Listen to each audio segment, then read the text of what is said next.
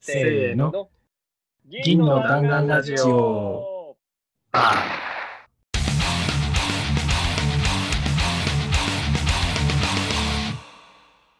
い、どうも、銀の弾丸ラジオです。銀の弾丸ラジオは、チームの、チームによるチームのためのラジオです。私たちはシルバーバレットクラブというチームで、普段から一緒に仕事をしています。もっとチーム開発が上手くなりたいという思いで、チーム開発やアジャイル開発に関するいろんな話をしていくラジオです。銀の弾丸ラジオでは、フィードバックを募集しています。ツイッターで、シャープ、銀の弾丸ラジオをつけて、感想、まさかり、チームやメンバーへの質問、ラジオで取り上げてほしいテーマなど、どしどしツイートしてください。ということで始まりました。イェイイェえーイ。い。はい。ということでね。いやー、もう5月に入ってね、ゴールデンウィークも終わり。まあ皆さんやる気があったと思うんですけどね。そうですね。いや、あんまり、い めっちゃ5月病じゃないですか。や、ご発用ですね。なんでだろう。いや、あんまり、こう差し迫ってやることがないっていうのは、辛いなって。前回、前回の続きじゃないですか。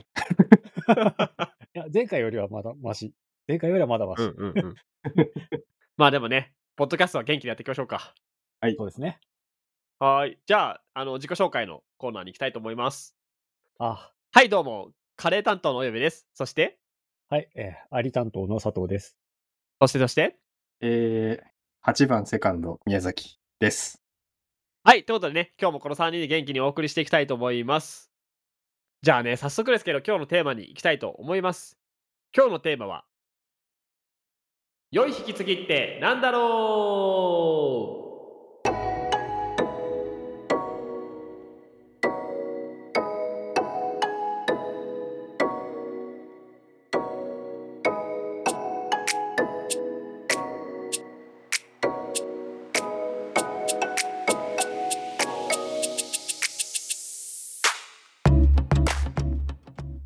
はい。ということで、良い引き継ぎってなんだろうということで、まあ、引き継ぎね、まあ、プロダクト開発していると、プロジェクトの切れ目だったりだとか、メメンバーが入れ替わったりとかして、引き継ぎをする機会っていうのはね、やっぱり皆さんも経験したことあるんじゃないかなと思いますと。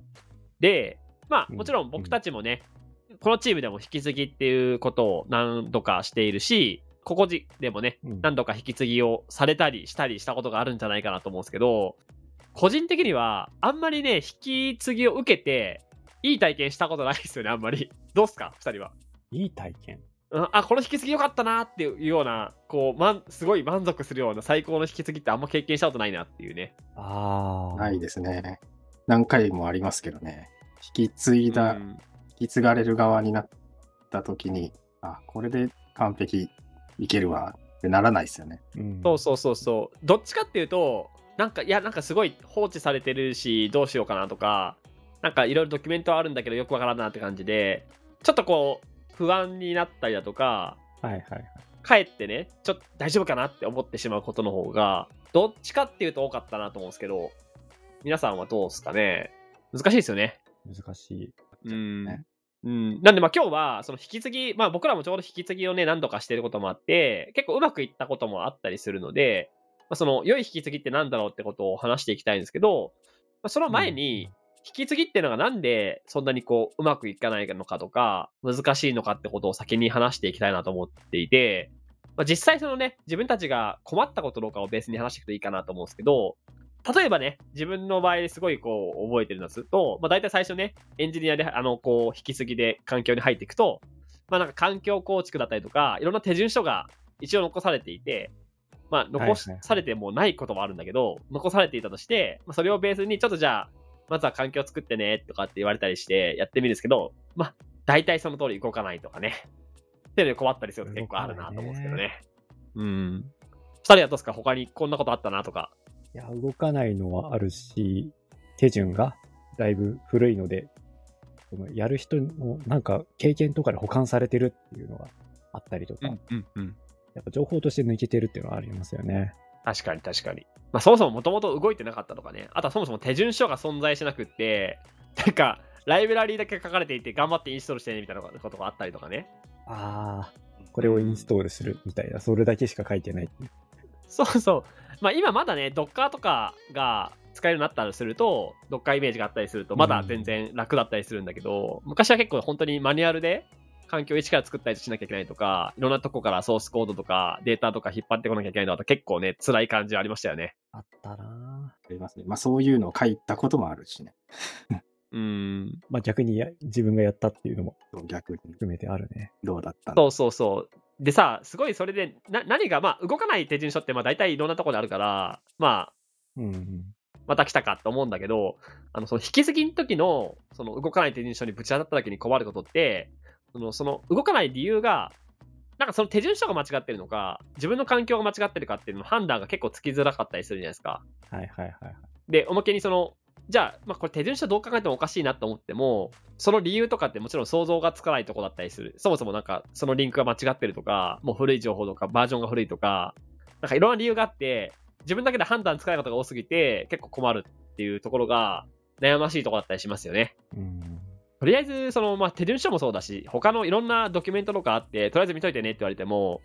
なんかまあ、とりあえず膨大な量があったりとか、まあ逆に何もないとかも困るかもしれないけど、あの、残ってるものが、そもそもこれ生きてるものと死んでるものっていうのが分かんなかったりするじゃないですか。引き継がれる側として入った場合って。うんうん。そう。なんかどれ見ていいか分かんなかったりだとか、見てもどれを信じていいかどうかっていうのが結構判断がつかなかったりして、途方に暮れるじゃないけど、どうしようかなみたいな感じのことはね、結構ありますよね。体験としてね。う。うんん。まあ、うっかりやりがちだよね。逆に、これは必要そうだろうと思って書いたけど、結局、メンテしない手順とか、うんうんうんうん。というのとかあったりして、これを、それをそのままうっかり引き継ぎって言って渡しちゃうっていうのは、これ良くないんだなっていう、なんかこう過去にやっちゃったなっていうのを反省している。そうね。結局、引き継ぎって結構その、まあタイミングって、えっと、まあどれぐらいかっていうのは環境によって違うと思うけど、まあある程度ね、その引き継ぎをするタイミングっていうのは決まってるじゃないですか。人が入ってくるタイミングとかなんかしらで。うん。だけどうんそれよりも多分おそらく、普段の開発とかで、どんどんこう、例えば使ってるソフトウェアのバージョンが上がっていくだとか、ソースコードが更新されていくとか、まあ、新しいなんかミドルウェア使うとかっていう、その、そういうソフトウェアの発展の方がスピードが速くって、で、自分たちの仕事をしていくときはそれがどんどん発展していくんだけど、それを引き継ぎのドキュメントとか、そっち側に反映するってことが、同じタイミングで行われないとか、で、あの、引き継ぎが、引き継ぎのそういう資料が更新されるのは、引き継ぎがあるときみたいなのが結構ありがちですよね。ああうん。ね確かに、やってる時はね、自分がやるために必要なことをやってるっていうとこなんでしょうけど、その引き継ぎをするってなった時に、そのトリガーが引かれるので、資料を作るとトリガーが引かれるので、なんかその時のスポットの情報だけしか残らないみたいな、ここが結構感じます。うん。そうですね。まあ、あとそもそも、引き継ぎをしますって言ったときに、この引き継ぎ自体がどうなったら終わりかってことが定義をされなかったりとかしてしまうことが結構多いじゃないですか。なんかとりあえず入って環境構築とかドキュメント渡しておいて、まあ、なんかとりあえず見といてくださいねとか、まあ、環境を作るってことはあったとしても、ま、どこまでなんだろう理解したら引き継ぎが終わりなのかっていうのが共通認識とかに合わせない状態でとりあえずやってしまう時間使ってしまう。どっちかっていうと、なんか時間マターとかで、なんか3日間ぐらいは放置、放置つかは適当に見といてねと、環境構築してねとか、困ったらなんか連絡してくださいねとかって言って、時間が経ったら引き継ぎ一応終わったことになって、なんか仕事が始まるとか っていうのが結構ありがちな感じがしていて、うん、まあ、環境構築みたいのは、環境ができるまでっていうのがわりわかりやすいかもしれないですけど、例えばドキュメント見るにしても、どこまで理解したら終わりかっていうのってあんまり定義されないじゃないですか。うん。で、っていう状態で、えっと、うんどれだけ見て見たらいいか分かんないし、どれだけ自分でこう理解したらいいかも分かんないみたいなのは、結構うん。辛いですよね、正直。辛いですね。しかも今の聞いて思ったのが、ドキュメント自体のさっき生死が不明っていうのを言ってくれてたけど、その探し方もね、わかんなかったりします。そそういうのがどこにもないという。うんうんだから何もできなくなるみたいな。もう一回なんか足りない、なこれ間違ってるかもなとか、足りないかもなって分かることはいいけど、なんかその全く、そもそもそのドメイン知識とか、プロダクトのことを全く知らない人が、意識できないことって結構あるじゃないですか。足りないことすら分かんないみたいな。うんうん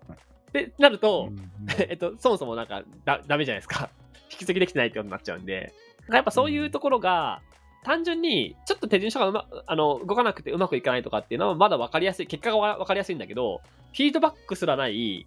抜けて抜け落ちた知識とか、やってる人しか分かってない謎のこう、ルールとか、一子相伝的な何かみたいのがあって、で、まあそれがある程度ちゃんとこう体系化されて引き継ぎっていう行為が行われてればいい。まだマシなんだけど、大体そんなことなくって、とりあえず引き継ぎっていう形でな何かしら時間を渡されるっていう状態だと、引き継がれる側結構辛いよねっていう状態は結構ありがちで。まあ自分たちがそういう経験したこともあるし、多分自分たちもこれまでそういう経験をさせてしまった人たちも結構いるんじゃないかなっていうのは、まあありますよね。まあ皆さんあるあるなんじゃないかな、聞いてる人もね。させてしまったっていうのは、あるなぁうん。あるなと思って。まあ、っていうこともあって、結構僕らのチームが、まあ、もうね、できてから6年ぐらい経ってるから、僕らもなんか何度か引き継ぎっていうのをしたじゃないですか。やりましたね。で、結構最近もやりましたよね、引き継ぎね。自分たちが作った、立ち上げたプロダクトの、まあ、そのシステム自体、まあ、プロダクト自体を別の購入者の人たちに渡すっていうことをしたんですけど、もちろん全部がうまくいったわけじゃないけど、まあその自分たちの苦しかったことも含めて、この辺はうまくいったよねみたいな話を今日していけるといいかなっていうふうに思っていて、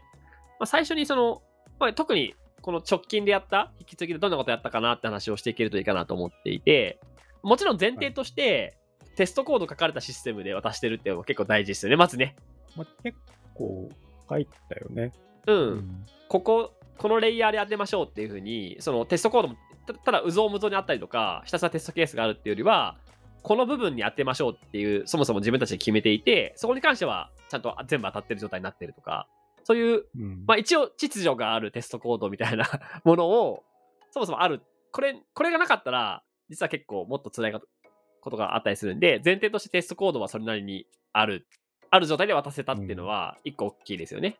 うねコードがあって、自動で回るようになっていて、うんまあ、デプロイだったり、コミット時に壊れてないことの確認ぐらいはできる状態になってるみたいな。だからまあ、前提というかそんな状態で。そうですね。で、あと、まあ前提としては、まあその新規の立ち上げだったってこともあったりするのと、あと、まあその、クライアントワークではないというか、まあ自分たちで運用もしていくようなプロダクトだったんで、そんなにことで、例えばね、めちゃめちゃ要件定義書とか、ドキュメントがもともとたくさんこう存在していることはなかったじゃないですか。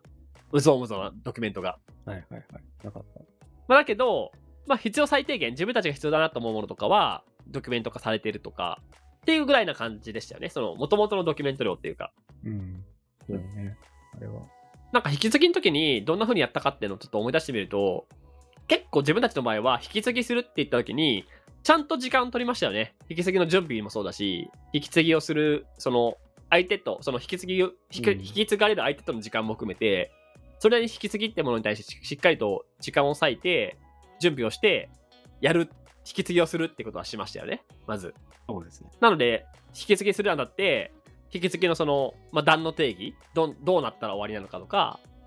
そのためにこういうカリキュラムが必要だねとか、僕らもちょっと足りないそのドキュメントとか、なんかいろいろ整理があったんで、こういうことを引き継ぎまでにしなきゃいけないよねってことを、あちゃんとこう、洗い出して、準備をして、で、引き継ぎの時も、1日目こういうことをしましょうとか、2日目こういうことをしましょうみたいな感じで、まあ、それなりにちゃんと計画した上で引き継ぎってことを行ったっていうのはありましたよね、今回の、その引き継ぎの時は。ちゃんとアジェンダを見える形で作って、こういう感じで引き継ぎしますっていうのを僕らの整理もにも使ったし、引き継ぐ相手にもそれを渡しました。ここういう計画で引き継ぎしていきます。そうですね。そのもちろん前提として、さっきのまあテスト、あのソースコードもそうだし、ドキュメントとかをあらかじめ整理しておく、渡せるようにしておくってこともやったし、その後それをじゃあどうやって相手に渡渡すかっていうか、相手にその引き継ぎとして知ってほしいことを知ってもらうかってことも含めて、時間軸でね、しっかりと計画をしてやったってところがあって、まずその性的な準備の方で言うと、まあ、ソースコードもね、それなりになんかいらないものを削ったりはしたよね。一応、引き継ぎまでに。あそうですね。あの、後で考えようって僕らの中でしてたことをこのまま残すのがまずいみたいなのがあったんで、まあ、決着つけるものはつけるし、必要なものはドキュメントにちゃんと残すした気がします。うん。それなりにいらないコードをむしろ消すことが多かったっていう感じがあったなっていうのが覚えてる。できるだけいらないものを消そう。うん。で、あと結構そもそもドキュメントって結構難しいなと思っていて、まあ、引き継ぎの時だけじゃなくて実は僕らが意識してたのって、ドキュメントの生死、その生きてるか死んでるかっていうのが、あの、一番こう、難しいところだと思っていて、まあ、少なくとも引き継がれた相手は、その判断ってできないじゃないですか、なかなか。どれが生きてる情報でどれが死んでるかって。うん。プラス、その、プロジェクトにかかっていた人たちでも、もう分かんないことも結構あったりするじゃないですか。そういうドキュメントって。うん。1週間前とか1ヶ月前とか半年前に書かれたドキュメントが生きてるか生きてないかって判断つかなかったりするわけじゃないですか、そもそも。なので、なんかそう、それがもうこれまでの経験上分かっていたから、基本的にその、もう最初からドキュメント作るときに、基本的にこれはテンポラリーっていうか、きほぼ全てのドキュメントが、プロジェクトのためのドキュメントっていうもの、古いものはもうそもそもあんまり当てにしないって前提で作っていって、残すものだけより分けるっていうような、まあまあ、ホルダーっていうか、なんていうんですかね、えっと、そもそも情報の管理の仕方として、残すものだけは、これは確実に守ろうというか、別の場所にこう、まあ単純に Wiki とかで言うと、別のフォルダーっていうか、あの、大元の方に、これは確実に生きてる情報だっていうふうにして、それ以外の普段の、こう、開発していくときいろんなドキュメント作るじゃないですか。こう、認識合わせとか、ミーティングとかなんかいろんな資料するんですけど、それは基本的には、もしかしたら古いかもしれないし、生きてるかもしれないけど、それは分かんないっていう前提で、まあ、気にせずに、その時必要だから作るっていうものをそもそも整理した上で、ドキュメントをこう貯めていくっ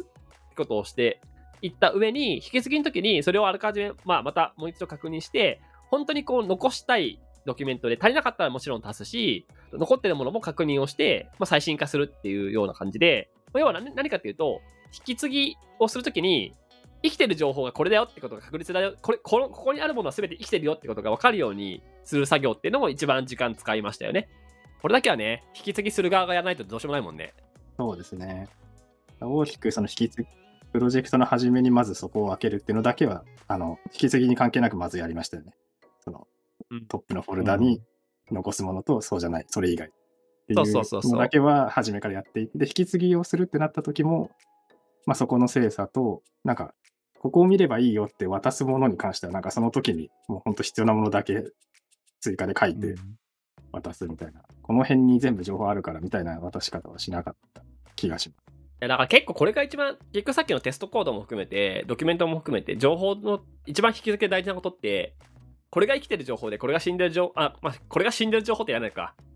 生きてる情報はこれですよって明らかなものだけ相手に渡すっていうことだけが、引き継ぎをする側との責任なのかなと思っていて、それで絶対無理じゃん。引き継がれる側がね、何かするってそれ難しいと思うんで、うん、それだけをちょっと意識するようには結構してますよね、最近ね。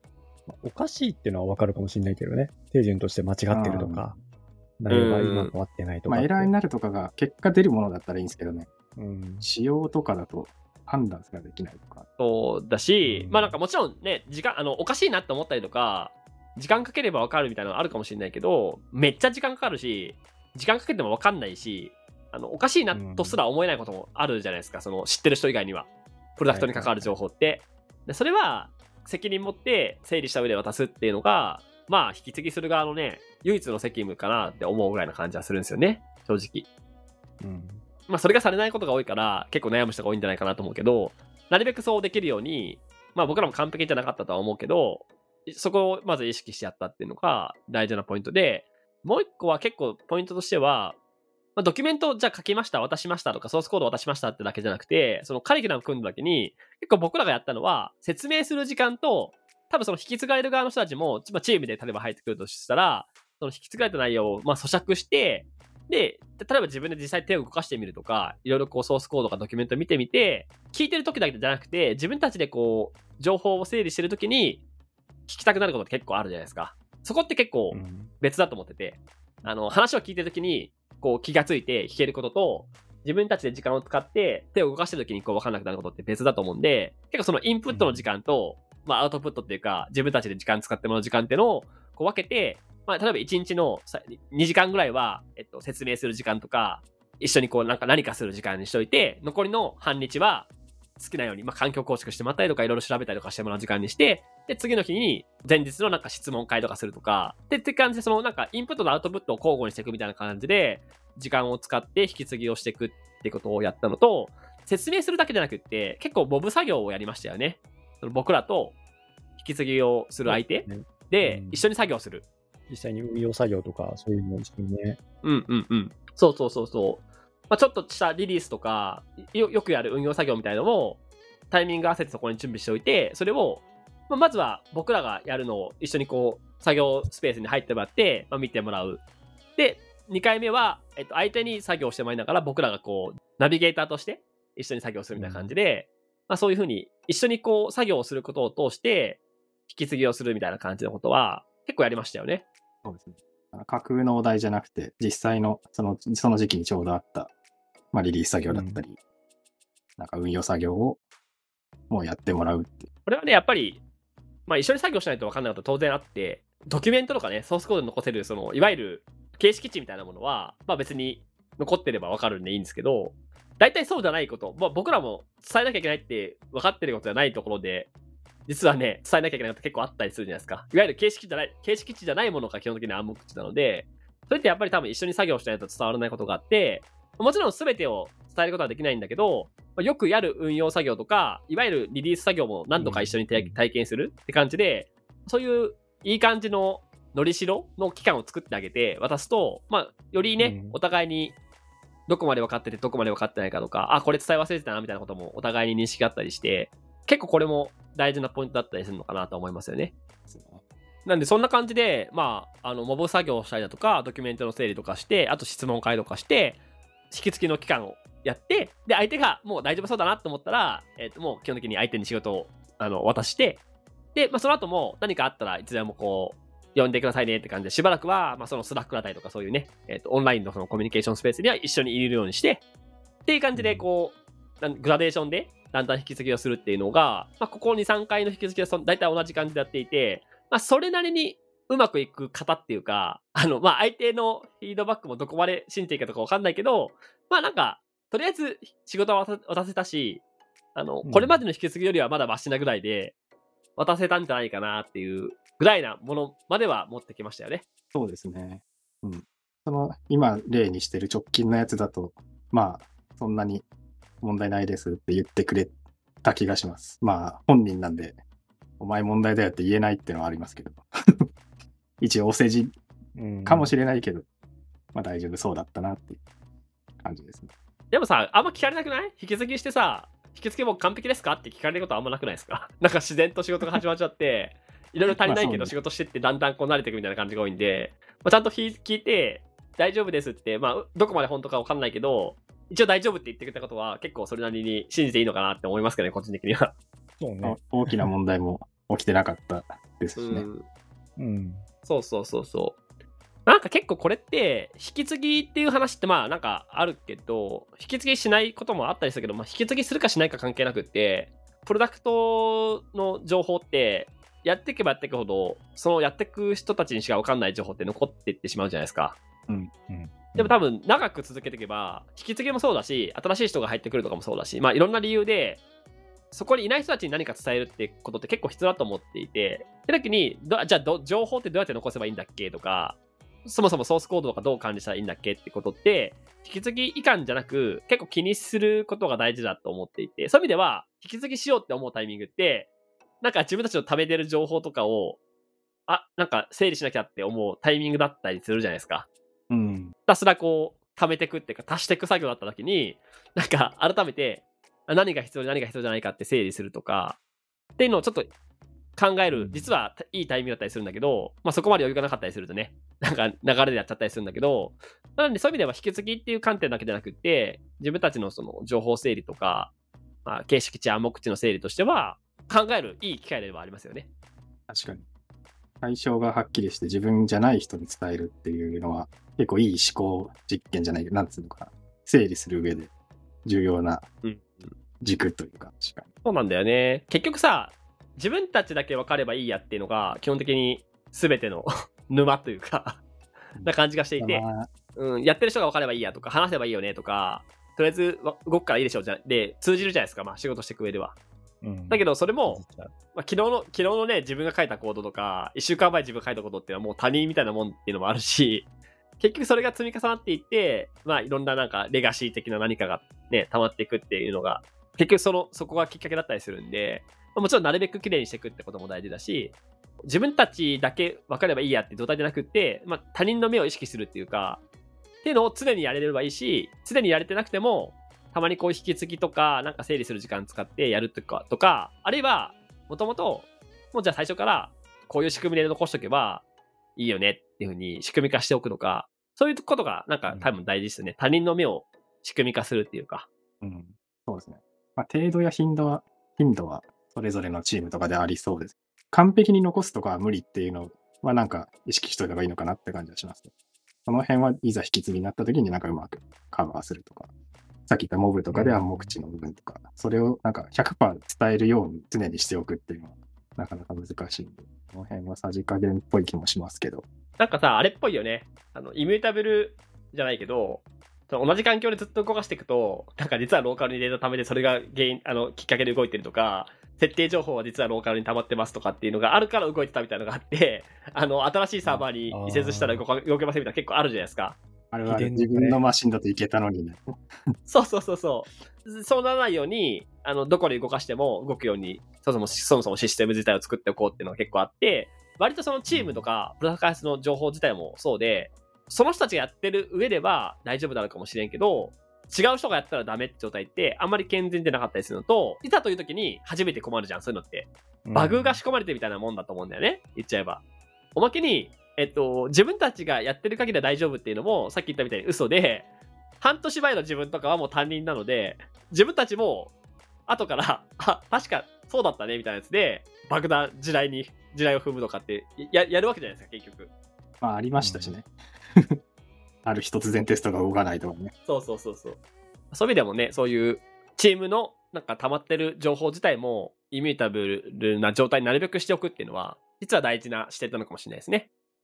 って感じでね、引き継ぎについてちょっと話してきましたけど、どうすか？なんかこれまでの経験とか、今回のやつも含めて、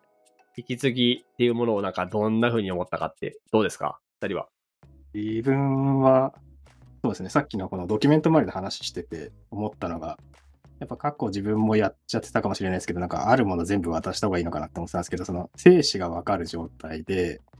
わかんないけどいっぱい残ってるよりも、なんだろう、僕らが完璧に残すのは無理じゃない。常に100%人間完璧じゃないってなった時に、この、わかんないものは、残ってない方くてわからないっていうことが分かった方が、もしかしたら引き継がれる側は、次のアプローチがしやすいのかもなってちょっと思いましたね。まあ、だからといって何も残ってないとかダメですけど、やっぱ、なんだかわかんない状態が一番どうにもならないようなのが、そういうものを渡した気もするし、そういう引き継がれて、そう思ったことがあるような気がして、確かに。そのままでいいの？これみたいな。でも誰も知らないんだよね、このこと。だったらない方がいいなみたいな。ななければ新しく作るべきですって話が次にこう、誰かにできる。うんうんうん。いや、確かにそうですね。例え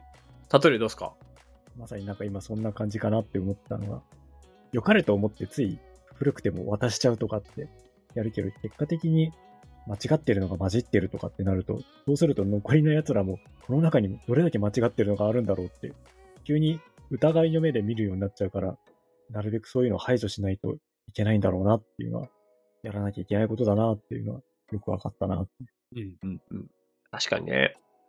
いや、なんかそう、ささっき皆さんも言ってくれたんですけど、結局その、全部渡せばいいやっていうのが大体ダメな感じがしていて、なんか割と、ね僕らが普段こう、開発していて、いろいろ考えてる、ソースコードのことってめっちゃみんな考えるじゃん。うん。うん。なぜかっていうと、フィードバックがあるからじゃないですか。だってね、あの、バグってたら動かないわけだし、うん運用しづらかったら自分たちが困ってトラブルを起こすかもしれないってなるから、多分ソースコードが一番みんな気使うわけじゃないですか。どっちかっていうと、ドキュメントとかそれ以外の情報っていうのは、フィードバックがないから適当になりがちだし、適当になってっても誰も気づかないみたいなことがある気がしていて、むしろその頑張っていろいろあの気遣ってるソースコードの方から学んで、なるべくそれと近い形にドキュメントの方をなんか管理していくっていうか、マネジメントしていくっていう考え方するのが結構大事な気がしていて、そういう意味では、テストが当たってないコードってよくわからんよね。例えばね、テストの話で言うとあるわけなんで、ドキュメントもなんか同じ感じがしていて、まあ実際テストコードかけるといいのかもしれないけど、そこまでできないとしても、あるタイミングではやっぱり生きてるか生きてないかって判断してあげるとか、まあ、最初から基本的には全部いらない情報にしといて、生きてる情報だけをなんか残しておく。で、それももう本当に数少ない、本当に必要なものだけを生きてるものとして扱うとか、っていう風に、いかに、えっ、と、生きてるソースコードっていうか、生きてるドキュメントって、生きてる情報の状態に保つか、みたいなことを考えるのが、まあ、結構実は大事なのかなっていう風に、まあ、引き継ぎのことを話しつつ、やっぱ改めて思った感じはしますね。まあ、フィードバックないものってね、わかんないもんね。でも言ったみたいにさ、ソースコードはバグるって言ったけど、チーム内のバグだもんね。コミュニケーションミスが起きたりだとか、仕様勘違いするだとか、ユーザーにね、迷惑かけるみたいな感じで、それもバグじゃん。いわゆる。むしろそそそっちの方が立ち悪いかもしれないよね。下手したらね。まあね、頻繁に実行できないし、そうそうそうそう。急に来るよね。うん。だからこそなるべくね、ゴミが溜まらないようにしておくっていうこと自体が実は必要なのかもね。ああ普段から。定期的に掃除するとか、本当にそういうのがやらないとうまくいかないんだろうな。うん。とはいえ、なかなかやれないんですけどね。うさ。ですね。自分の、自分の部屋みたいなもんかな。自分はわかるけど、どこに何があるか。俺しかわかんない。ああ、今目の前に積んどくの本が詰まってて、こう ダメだなって感じがしまあ、という感じでね、ぜひね、あの、まあ、聞いてる方はもう、引き継ぎとかいろんな経験あると思うんで、こんな風にやったらうまくいったよとか、ぜひね、そういうあの声があったら、フィードバックもあるとすごく嬉しいなと思いますって感じでね、今日はこれ、これぐらいにしときましょうか。はい。はい、じゃあ、いつもの締め方でいきたいと思います。では、閉店ガラガラ。ありがとうございました。ありがとうございました